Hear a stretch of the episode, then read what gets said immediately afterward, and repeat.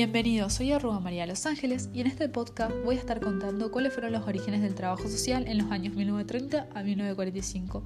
Se vincula con el tipo de Estado liberal oligárquico vigente en ese entonces. Eran gobiernos democráticos pero con fraudes patrióticos.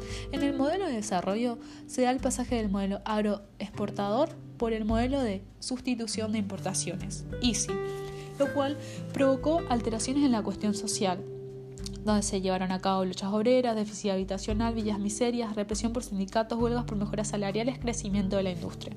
Pero el autor parra el trabajo social como profesión institucionalizada inicia en la década del año 30 en Argentina, donde se realizan un conjunto de prácticas e intervenciones que se desenvolvieron en el terreno de la asistencia y de los problemas sociales a partir del siglo XIX.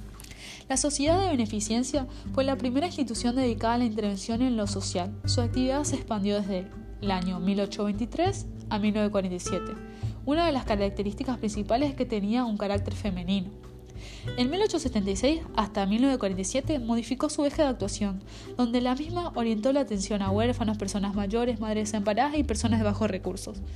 La asistencia social y pública se da a partir del año 1853 esta organización era sumamente aristocrática y el hecho de permanecer en la misma era sinónimo de estatus social, además de ser necesarios ciertos requisitos para su ingreso. Esta organización comenzó a institucionalizar su intervención frente a las personas de bajos recursos, principalmente de niños y huérfanos, leprosos, enfermos e inválidos, mujeres, creando hospitales y casas de internación. Los movimientos que fueron base para el surgimiento del trabajo social fueron tres y los mismos siguieron entre los años 1918 a 1930. El primero fue el movimiento de los médicos higienistas. Los mismos desarrollaron una intensiva actividad no solo en el campo sanitario, sino también en lo social en el último cuarto del siglo XIX. Fueron uno de los primeros grupos en advertir las consecuencias de la cuestión social y también de proponer medidas concretas para enfrentarlas.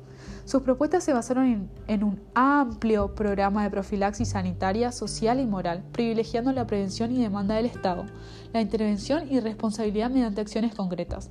Los crecientes procesos de urbanización e industrialización fueron motivadores de las preocupaciones de los higienistas. El movimiento catolicismo social, la intervención de la Iglesia Católica ante la cuestión social estuvo ligada a los conflictos con el Estado, así como a los cambios sociales que desde fines del siglo pasado comenzaron a producirse en Argentina. Las acciones desarrolladas por el catolicismo social se inscriben dentro del pensamiento conservador reformista. Por último, está el movimiento obrero. Este movimiento está marcado por el desarrollo y la organización de los obreros donde se crearon numerosos mutuales y sindicatos. Se produjeron importantes y significativas huelgas. Las condiciones laborales, salarios y jornadas de trabajo eran la preocupación central de los obreros argentinos hasta inicio de la década del 30, lo cual evidencia el alto nivel de explotación que sufrían.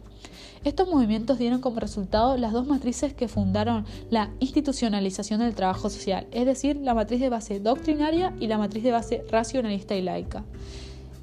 Por último, en 1930 se inaugura la primera escuela de servicio social en Argentina de la UBA por el doctor Swan y Rodríguez. Los médicos higienistas, que tuvieron fuerte presencia, los cuales tenían un importante papel, contemplaban un estudio relacionado a la economía, política, la demografía, la psicología y la psicopatología, también la higiene y medicina social. Su formación de dos años, en 1930 y 8, aumentó a tres años, para ingresar tenías que ser mayor de 18 años con certificado de buena conducta y haber terminado la primaria. En 1940 se crea la Escuela Católica de Servicio Social apoyada por la Escuela Chilena, la cual abordó toda su experiencia creada por la señorita izquierda y basada en la inspiración católica que estaba detrás de la intervención en familias, en comunidad con una necesidad de volver a los valores tradicionales de la sociedad.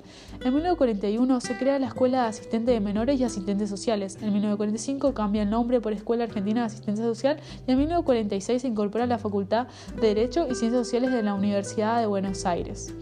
A mediados de la década de 50 se extiende a tres años y en los 60 a cuatro años, también con modificación en su plan de estudio.